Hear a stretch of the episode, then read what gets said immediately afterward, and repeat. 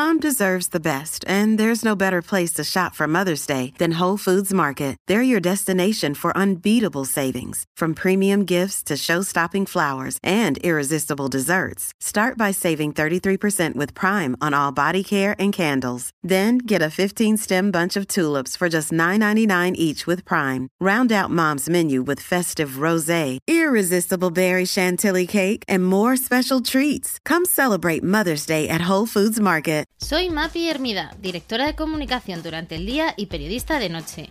Bienvenido a mi podcast en el que doy visibilidad a personas que me inspiran. Y en esta ocasión también a una marca, Petramora, tienda de alimentación online que promueve el producto español y de la que desde hace años soy asidua. En su dehesa de la Guadaña, en Zamora, se pueden encontrar las mejores carnes y lácteos entre encinas, ovejas o vacas criadas en libertad. Petramora es nuestro mecenas de este capítulo y me hace especial ilusión porque compartimos valores comunes de artesanía, gusto por los detalles y trabajo bien hecho.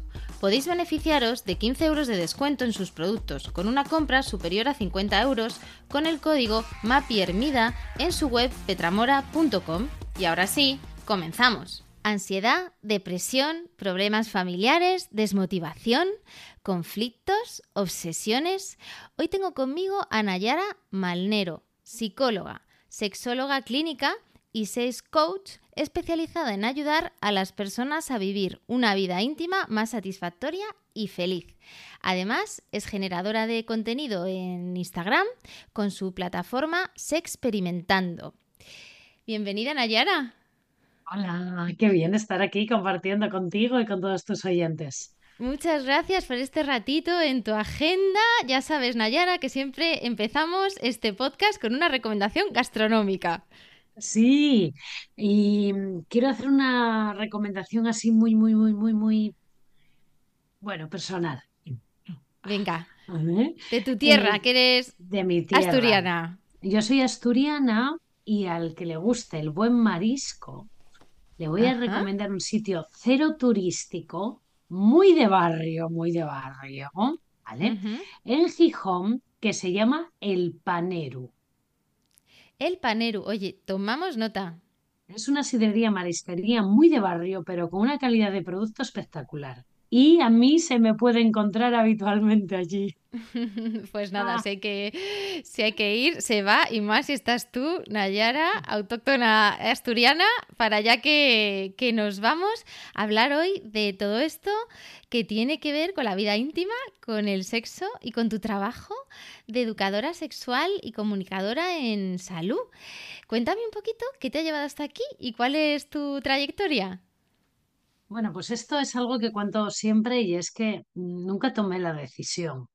La vida me ha llevado por estos caminos y me ha ido mostrando poco a poco cómo, pues cómo se iba abriendo ante mí un futuro profesional o un, un destino personal, si lo queremos llamar así, porque ya siempre desde pequeñita era un tema que me causaba como una curiosidad así como muy sana y yo siempre pues en mi adolescencia daba recomendaciones a mis amigos y yo sabía cosas que no sé ni cómo las sabía porque yo nunca recibí una gran educación sexual ni en el instituto ni en mi familia y luego pues eh, poco a poco me iba metiendo en proyectos, que si voluntariados, que si asignaturas de la carrera y, y me fui dando de bruces con esta realidad de que la educación sexual era mi terreno, básicamente. Luego me fui especializando para poder ayudar de una forma más profunda como terapeuta y, hasta hoy, hasta hoy es que las puertas se me van abriendo y voy viendo que cada vez puedo ayudar a más personas, que es una ayuda muy necesaria, que a mí me hace tremendamente feliz y que me apasiona. Y básicamente es eso, yo suelo decir que mi camino ha sido, eh, no ha sido un camino de rosas, pero que, que hay que hacer como el agua, siempre cuesta abajo y bordeando obstáculos grandes y llevándote contigo los pequeños con los que puedas, nunca cuesta arriba, que a veces eh, nos empeñamos en ir cuesta arriba y la vida te lo pone, la vida te lo pone y a mí me lo ha puesto. Nayara, muchas personas tienen ciertas ideas preconcebidas, prejuicios sobre esto de la sexología. Em, ¿podrías explicarnos un poquito en qué consiste tu trabajo y cómo mm, tratas de, de ayudar a las personas? Mira, esto me gusta mucho que me lo preguntes porque vamos a desterrar un gran mito. Y es que resulta que la gente no sabe ni lo que es el sexo. ¿sí? Sexo es cuando tú tomas tu DNI o documento de identidad del país que sea y ves que se pone sexo hombre o mujer. No pone la frecuencia sexual que tienes con tu pareja, si es que la tienes. Sexo es sexos en plural, hombres y mujeres. La sexología es la ciencia que estudia los sexos y cómo se relacionan entre ellos. A veces se meten en la cama juntos, pero no todo el rato. ¿Cómo soy yo, en este caso, como mujer? ¿Cómo me vivo? ¿Cómo me expreso? ¿Cómo me relaciono? Y cómo tengo relaciones sexuales también. Y los hombres, con su parte. Es decir, la sexología no es la ciencia de las relaciones sexuales, es la ciencia de los sexos. Los terapeutas de pareja son los sexólogos. Y a mayores, dentro de las relaciones de pareja, aparecen las relaciones sexuales. Pero es que es justo al revés de cómo piensa la mayoría de las, de las personas. ¿vale? Por eso hay un lema muy habitual entre los sexólogos que es que somos sexólogos, no follólogos. Está Así bien. que espero Muy ilustrativo, muy ilustrativo. Exacto. Has desarrollado, de hecho, un método, em, tiene que ver con la efectividad terapéutica para ayudar a hombres, mujeres a tener una vida íntima feliz. ¿Cuál sería ese método? ¿En qué consiste, Nayara? Vale, fíjate, eh, acabo de decir que los sexólogos somos terapeuta de pareja, que los sexos y tal, pero bueno, sí, da la casualidad, da la casualidad, no siempre es así, que yo me he especializado en disfunciones sexuales, es decir, todas esas problemáticas que ocurren dentro de la relación sexual. ¿Vale? Entre ellas, uno de mis grandes expertise son los problemas de erección y de eyaculación precoz, aunque también trabajo bajo deseo sexual, problemas femeninos de todo tipo, vaginismo, problemas para llegar al orgasmo y, por supuesto, también trabajo como terapeuta de pareja. Pero todo empezó desarrollando este método en el que me he dado cuenta que como la sexología es una ciencia bastante reciente, eh, pues no se ha actualizado mucho. Y los profesionales están poco actualizados. Y a lo largo de los años que llevo trabajando como terapeuta me he ido nutriendo de distintas ramas y creando un método que, que es muy activo por parte del paciente, que nos empodera muchísimo y que da excelentes resultados, sobre todo a nivel de disfunciones sexuales, ¿no? Y esto me permite que la mayoría de mis pacientes en tres meses ya se olviden de mí. Y esto me da mucha felicidad. ¿Vale? Entonces es un método muy integrador de cuerpo, mente y pareja si la hay, o si no la hay, pues la posibilidad de, de distintas parejas o de conocer a gente nueva, ¿no? Y, y me encanta, me encanta porque cada día vamos puliendo, aprendiendo un poco más, mi equipo y yo, y, y los resultados son fabulosos. Así que en eso consiste el, el PAE, el programa de alta efectividad. Eh, ¿qué importancia crees que tiene el sexo? Tú que has visto muchísimas parejas en una relación em, que en muchos casos se escucha, ¿no? De, bueno, es que es un encanto, aunque en el sexo no es muy allá. Em, ¿cómo eh, sabes realmente, ¿no? Si, si, si uno está enamorado, ¿qué importancia tiene, tiene ahí el sexo? Si, tiene, si existe esto del sexo con amor, sin amor. Eh, me encantaría tener tu punto de vista, Nayara. Bueno, pues como ves, mi punto de vista es que sexo significa más cosas que relaciones sexuales.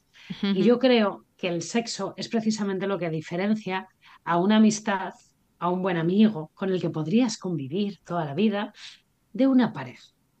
Pero no es tanto el sexo como práctica sexual, sino esa intimidad erótica, esas cosas que diferencian, esas sutilezas que diferencian una pareja de un amigo, ¿no? Esos límites que hay que cultivar. Y yo creo que sin eso no hay relación de pareja. No estoy hablando de eh, relaciones sexuales eh, súper frecuentes, súper variadas, súper... ¡Qué fenomenal! Para quien lo quiera, maravilloso, bienvenido sea. Pero es que sin una esfera erótica o sexual no existe relación de pareja. Existe otra cosa.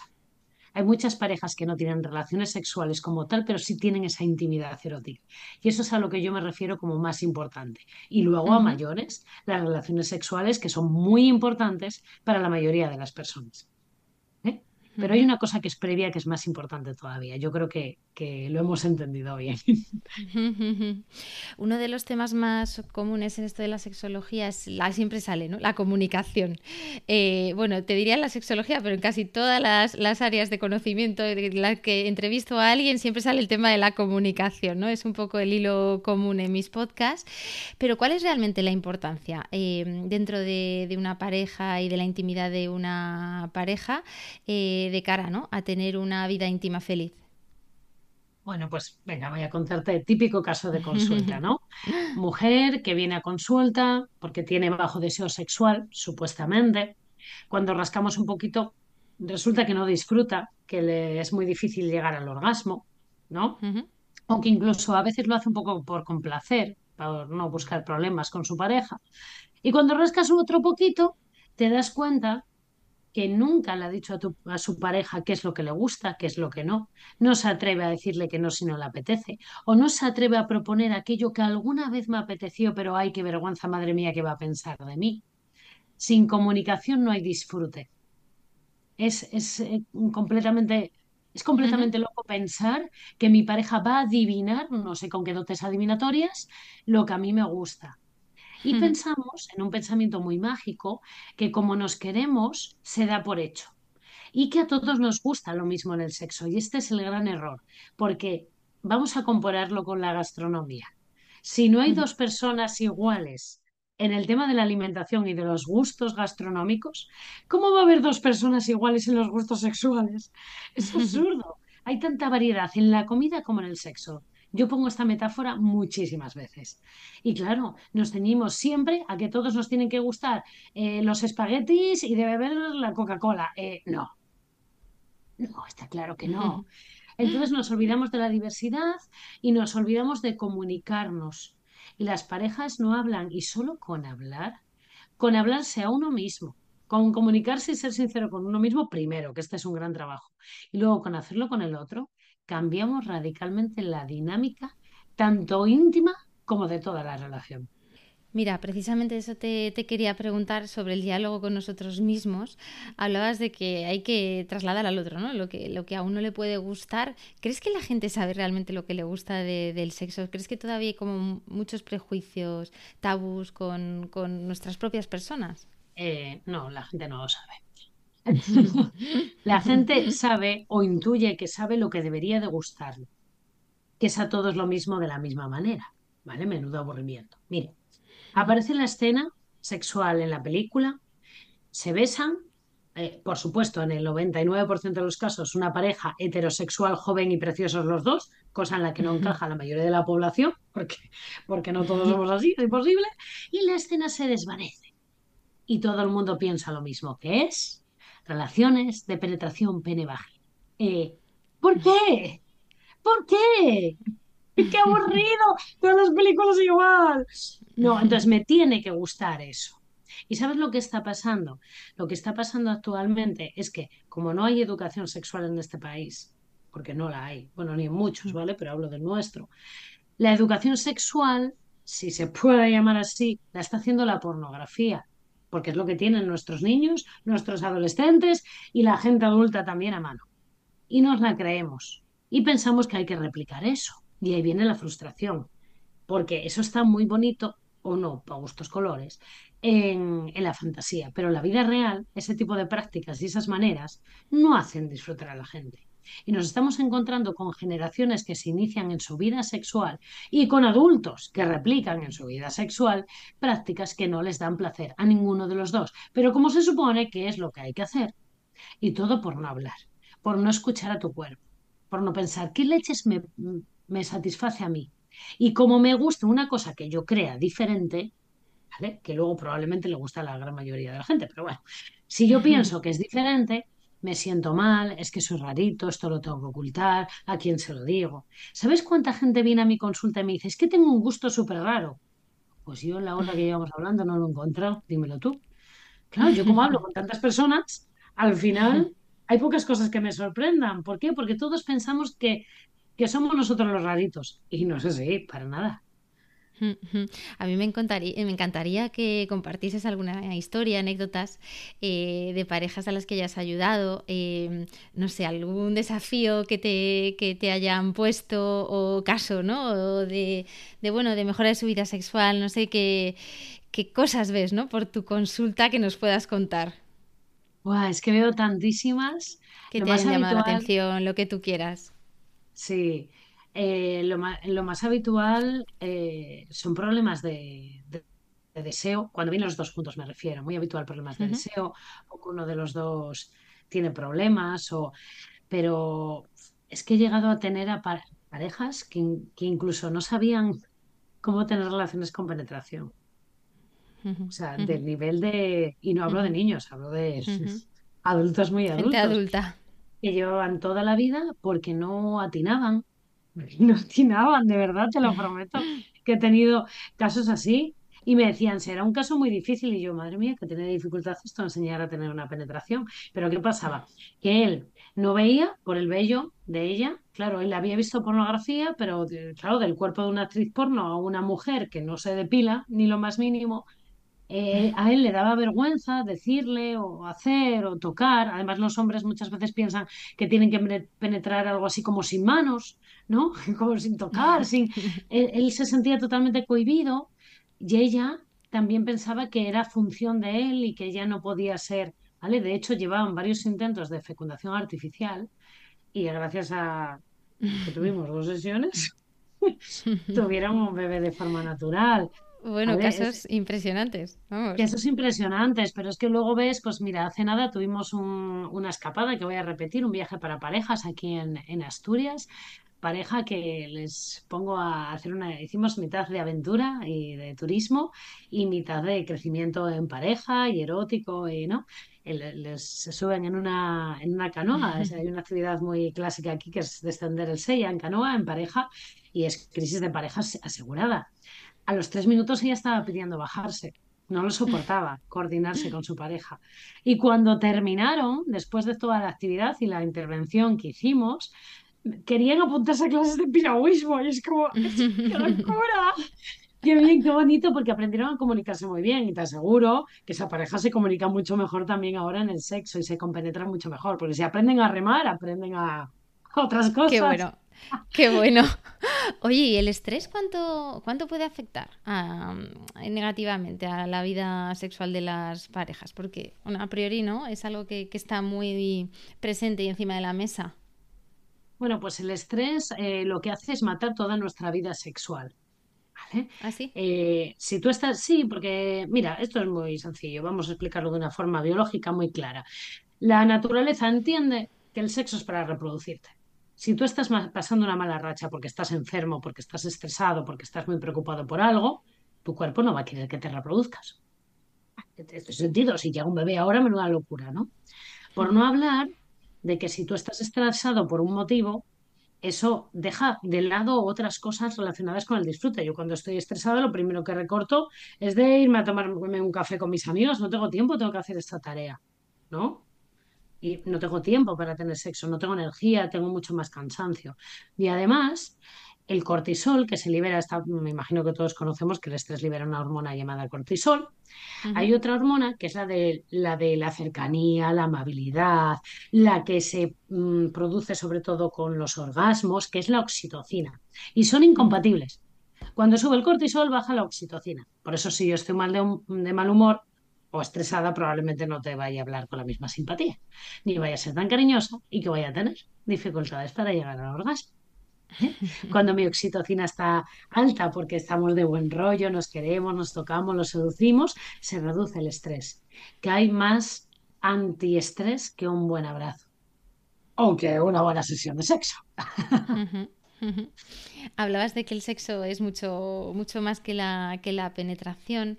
Em, ¿cuánto recomiendas a tus eh, clientes el uso de pues, juguetes sexuales? The longest field goal ever attempted is 76 yards. The longest field goal ever missed? Also 76 yards. Why bring this up?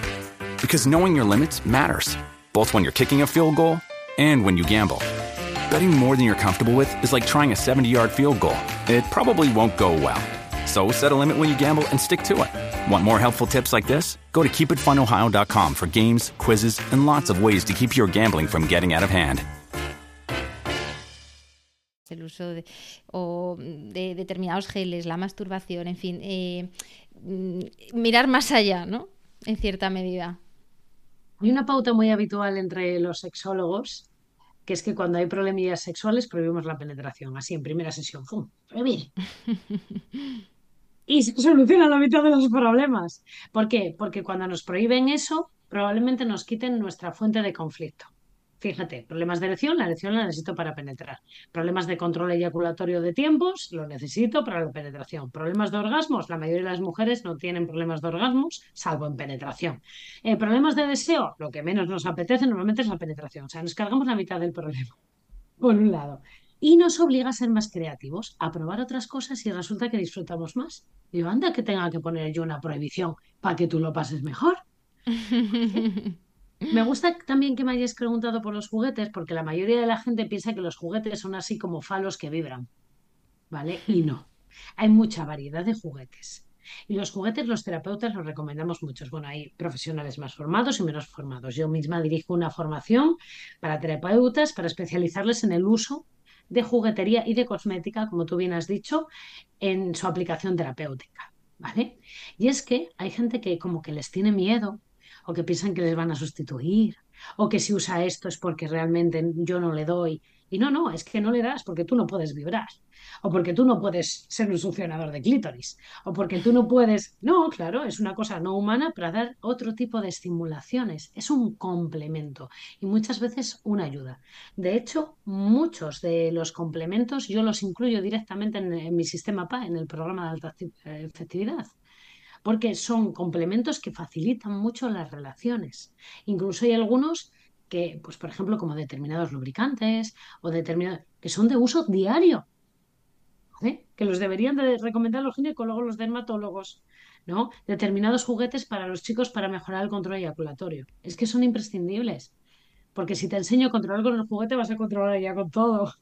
Entonces es que Luego, evidentemente, hay de todo. Y te puedes meter en una tienda erótica que tenga un producto pues muy mal seleccionado, que sea la típica tienda pues que están para vender y que te vendan porquerías, ¿vale? Claro que sí, todos conocemos esas cosas. Pero no estoy hablando de eso, estoy hablando de, producto eh, realmente realmente bueno, de producto pensado para, la mejora de, de, la función sexual, incluso para la comunicación en pareja. Así que yo animo a todas las personas a que, a que lo piensen dos veces. Estupendo. Y vinculado con, la comunicación, em, Nayara, el tema de las fantasías sexuales, que es algo intrínseco, yo creo, a la sexualidad humana, algo también un poco tabú. Em, ¿Cómo hablar con tu pareja? ¿no? Porque en algunos casos puedes pensar que le vas a ofender o de alguna forma pues no, no hay esa confianza. ¿Por dónde empezar? Vale, tú fíjate qué curioso. Podemos hablar casi de cualquier tema, pero de este tema no. O sea, yo te puedo contar que fantaseo con, con comprarme un coche nuevo o ese bolso de nueva temporada, o que fantaseo con unas vacaciones en, o que fantaseo con un nuevo proyecto laboral. Pero las fantasías eh, sexuales de eso no se habla, no sé por qué. ¿Con qué lo vas a compartir si no es con tu pareja, con el vecino? ¿No? ¿Qué pasa? Que no nos damos permiso. Y además pensamos que la fantasía tiene que hacerse realidad, cuando es completamente erróneo. Eh, yo vivo en una zona rural y a veces a los perros les da por ladrar por la noche y a veces fantaseo con que saco una escopeta y destruyo a todos los perros. Pero no lo voy a hacer, no tengo una escopeta tampoco, ¿vale? No lo voy a hacer, pero mi fantasía, el perro se calla y yo duermo y soy feliz. En la fantasía nos permitimos cosas que no haríamos en la vida real. Y para eso son, para estimularnos, para hacernos sentir bien. Y luego hay algunas que sí queremos hacer en la vida real y con quién la vamos a probar. Pues digo yo que con nuestra pareja. ¿no? Y es muy bueno compartirlo porque enriquece. E incluso compartir a veces el mm, fantaseo con esto, pero no lo quiero llevar a la realidad, pero te lo cuento. Así como si mm. fuera un relato erótico. Y yo creo que eso es súper importante por un lado, cultivar las fantasías individuales, las que no salen de nuestra cabeza, son íntimas y no se las contamos a nadie, pero nos hacen disfrutar, bien. Las que mm, no vamos a llevar a cabo, pero comparto con mi pareja, o las que sí quiero llevar a cabo y comparto. Bueno, me lo monto yo solo, que no siempre hay que tener pareja, ¿no? Pero las fantasías siempre son buenas y las fantasías fantasías son están en nuestra hmm. mente, están en nuestro entorno seguro. Luego tenemos que tomar la decisión de si las hacemos o no, pero del dicho hay hecho al hecho hay un trecho. Hemos hablado de, bueno, fantasías sexuales, de eh, juguetes sexuales, eh, del estrés. Eh, otra gran palabra en todo esto del sexo es la monotonía em, en las relaciones y eso de la chispa. Em, ¿Qué consejos eh, tendrías o nos podrías dejar en este capítulo para mantener eh, esa, esa chispa viva? Bueno, es que justamente he publicado hace nada, unos días, un vídeo sobre las cinco cosas que las parejas más habitualmente me cuentan en consulta sobre su monotonía, su rutina y lo que pueden hacer al respecto. ¿Vale? Lo más importante para mí es que piensen en, ahora hemos caído en la monotonía, no me gusta tanto mi relación de pareja o mi relación sexual, que lo diferencia mi estado actual, o sea, qué diferencia mi estado actual con el estado inicial cuando empezamos y yo estaba feliz como una perdiz. ¿Eh? Probablemente ya te adelanto yo lo que hay.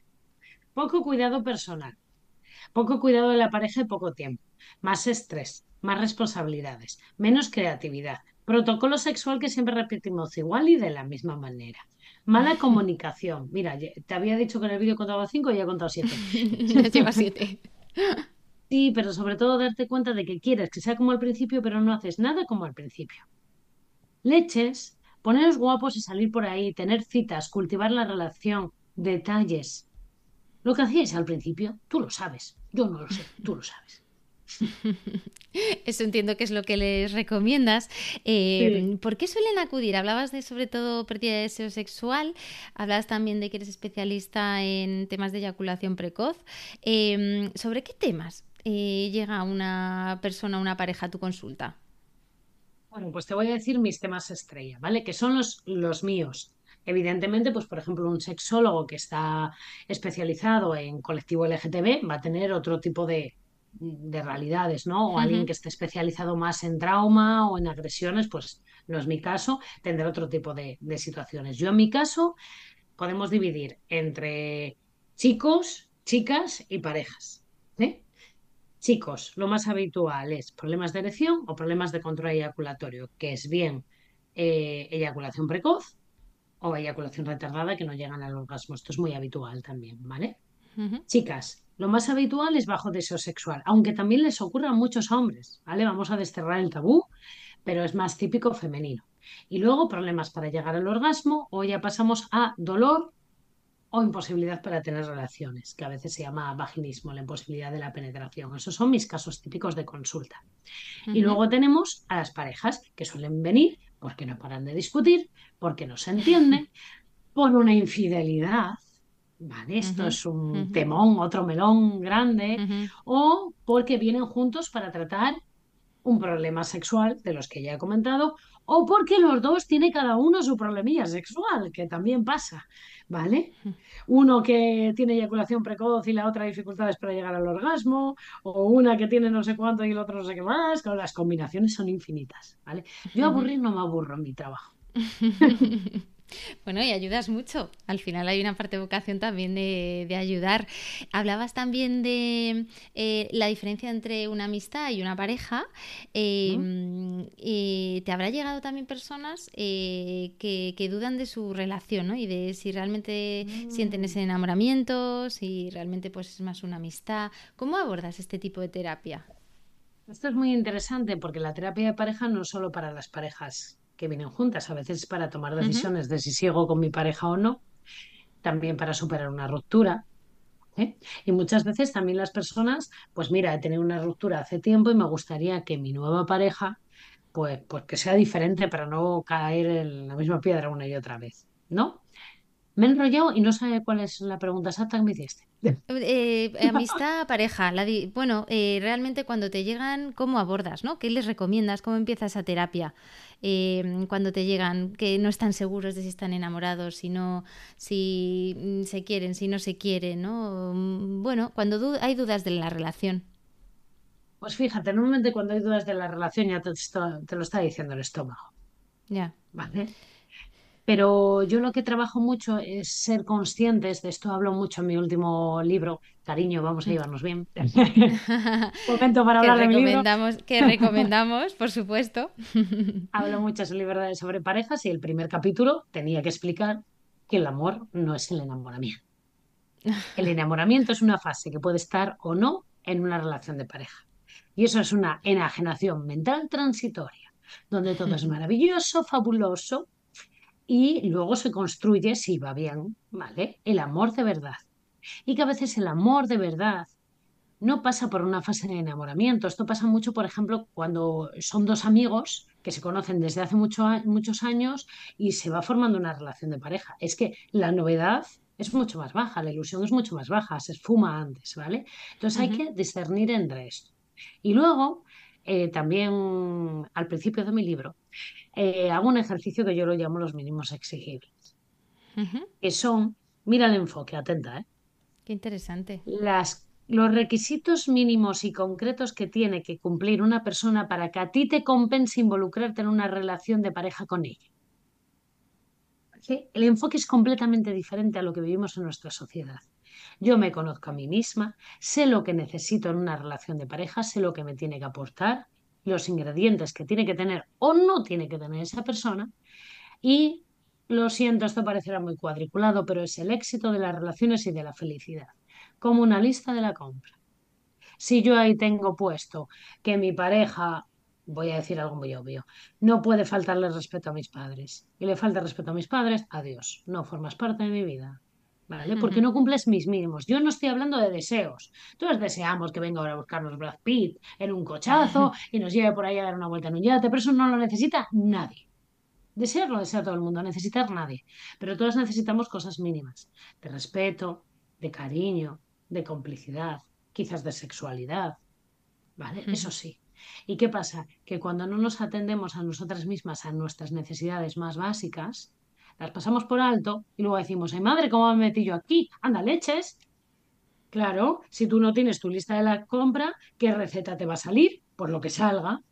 ¿No? Si tú tienes tu lista de la compra, harás un pastel que igual no sale, pero nada es perfecto. Pero va a salir a tu gusto. Voy a abrir un melón eh, en relación a la pornografía, que es un tema espinoso. Eh, y me encantaría tener tu opinión sobre el impacto en las relaciones. No sé si tú eh, lo, recomiendas. ¿Crees que se puede consumir de forma saludable?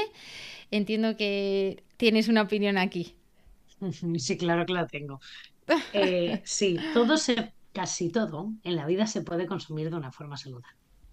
Mira, todo por exceso y a veces por defecto puede ser malo. Una vez trabajé con un hombre por supuesto lo tuve que derivar porque no es mi especialidad como psicóloga, pero que se comía casi un kilo de manzanas al día. Las manzanas son muy buenas, pero eso lo hacía mal. Pero una manzana muy buena. ¿eh? Entonces, que un día tú ves pornografía y te enriquezca tu vida sexual y te divierta, maravilloso. Ahora, cuando tú siempre consumes pornografía y cuando es tu única realidad sexual, y peor aún, cuando te la crees, ahí empieza el problema. ¿Qué está ocurriendo?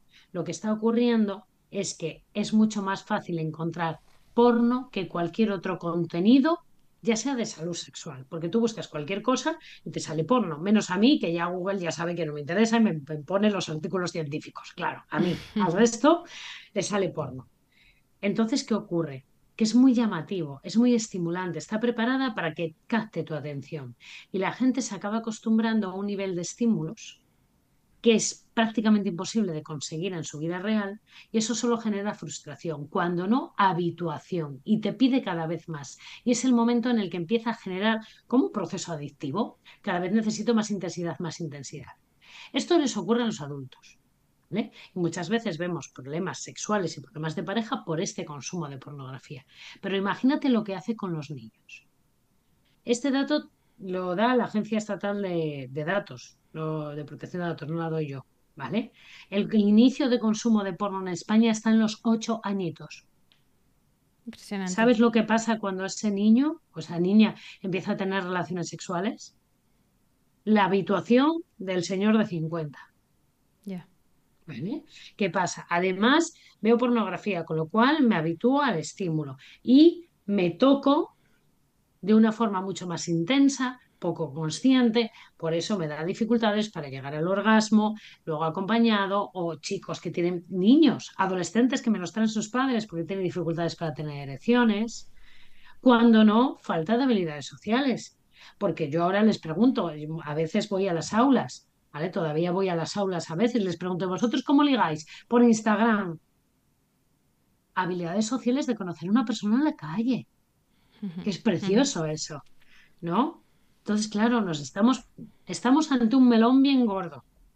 Y la culpa no es del porno, la culpa es de la sociedad, la culpa es de la educación sexual que tenemos, que es nefasta. La culpa la perpetuamos los padres cada día, los, el profesorado, las instituciones.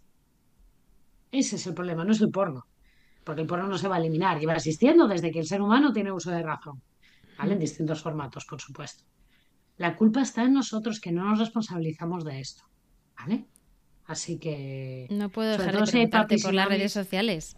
O sea, ahí, Mm. eh, Nayara, el tema de las aplicaciones, Tinder, etcétera. eh, Pues lo mismo, es un recurso maravilloso, fabuloso, qué bien. Fíjate cuántos pacientes tengo yo que vienen de aquí, de, de pueblos. Algunos, a ver, yo vivo en Asturias, ¿vale? Paso consulta online, pero también mucha presencial. Y hay gente que viene de pueblos de Asturias que tarda dos horas en llegar. Y somos una comunidad muy pequeñita, porque viven en un pueblo ahí arriba y la única manera de que ese hombre o esa mujer conozca a otra persona es mediante las redes sociales, porque a lo mejor son ganaderos o son... esa vida sexual también existe, ¿vale? Muy bien, pero ¿qué pasa? Que otras personas se ven habituados, hay tanto estímulo, tanta oferta que jugamos a los cromos y se nos olvida y dejamos también nuestra autoestima ahí en escribir a una persona, no me, no me responde, eh, habilidades sociales que no se utilizan, por ejemplo, el ghosting, ¿no? Todos estos fenómenos tan feos, y es porque despersonalizamos, nos despersonalizamos nosotros y despersonalizamos al otro. Solo hay que ver los haters en Instagram o en YouTube, que son las redes que yo más muevo. Que hay personas que digo yo, pero ¿en qué momento decidiste perder tiempo de tu vida en dar tu opinión sobre mi trabajo o sobre mi persona o sobre mi físico? ¿Qué te pasa? ¿Por qué? Porque me despersonaliza a mí, me ve como un personaje, no se da cuenta que yo soy tan humana como él o como ella, y a ellos mismos, ¿no? Yo creo que se nos va un poco la pelota, se nos olvida que las redes sociales son sociales porque hay humanos detrás.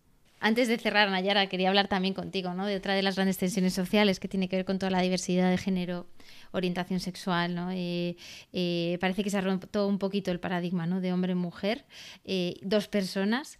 Eh, ¿Cuál aquí es tu punto de vista? ¿Crees que estamos evolucionando y a mejor? Sí, yo creo que estamos eh, evolucionando, pero creo que, bueno, como siempre, cuando hay una ruptura de una idea, a veces nos podemos, ponemos un poco radicales o muy al detalle. Yo creo que llegará un punto en que esto lo naturalicemos y que sea normal, sin tanta vuelta de tuerca, sin tanta preocupación, sin normalizado, ¿vale? Yo he hablado de hombres y mujeres, pero hablo desde una perspectiva general. También trabajo con personas intergénero, intersexo, inter- ¿vale? Cuando hablo de parejas, hablo de parejas de todo tipo, heterosexuales, homosexuales, parejas abiertas, te encuentras triejas, de todo, hay de todo, ¿no? Y, y nada, y es romper el paradigma. Pero ¿sabes qué ujú. pasa? Que el ser humano estábamos pensados para ser dicotómicos. ¿Me parece bien? ¿Me parece mal? Regular no. Blanco negro, no existen los grises. Hombre mujer. Pues es que el mundo no funciona así. Y es así de sencillo, ¿vale? Para esto hay mucho más expertos que yo en esta materia, ¿vale? Yo intento siempre que me llega algún caso, eh, intentar derivarlo si la problemática viene por esto, ¿no? Porque hay sexólogos mucho más expertos que yo en esto, pero creo que lo que necesita es normalizarlo. Yo alguna vez he entrado por la puerta, eh, fulano, y fulano me dice, es que a mí me gusta que me llamen María. Pues ya está, pues eres María, ya está. Tu papel aquí legal pone que te llamas Pepe, pero para mí eres María. ¿Te gusta en femenino? ¿Te sientes en femenino? Adelante, ¿quién soy yo para opinar? Ya está. Eh, ¿qué- Venga, qué- Cerramos, cerramos capítulo con, si te apetece, dejarnos unas recomendaciones, unos tips, unos recursos eh, a nuestra audiencia eh, para mejorar nuestra vida sexual. Pues si algo les resonó de este capítulo, Sí. que tomen nota y que piensen qué tipo de acción mínima, mínima pueden tomar. Algo te ha tocado. Hemos tocado muchos temas, algo te ha tocado. ¿Qué podría mejorar en mi vida? Porque yo siento, o esta es mi interpretación, ¿no? de, lo que veo a diario en mi consulta, que mm, cuando uno es feliz en su vida íntima, es feliz en más esferas. Es algo que nos toca muy adentro, muy a nuestra autoestima, nuestro ser. Invertir en esto, ya sea con una lectura, bien sea llamando a un terapeuta, bien sea como sea, cada uno como quiera, nos hace muy felices. Entonces, esto es algo que no se puede dejar de lado. Es un temazo para todos y para todas. Así que que piensen qué me ha tocado de todo lo que hemos hablado y qué podría mejorar. Porque a mí me encanta esta gente cuando doy un, taller, esto ocurre sobre todo con adultos. Ay, ay, ya lo sé todo, no tengo nada que aprender. Ay, pobrecillo, ese tiene que estar en primero. Si es que esto no se acaba nunca, siempre hay aprendizaje, siempre hay novedad. Que uno es una persona sexual desde que nace hasta que se muere. La gente piensa que esto del sexo caduca. Ah, y los hombres y las mujeres mayores siguen teniendo sexo. Yo, que yo sepa así. ¿De dónde? ¿En qué momento desaparece esto? Siguen comiendo, siguen respirando, ¿no? Y siguen teniendo sexo, en la medida en la que puedan. Pero claro que sí. Ent- Entonces, bueno, yo creo que, que- que con esto ya bastante consejo.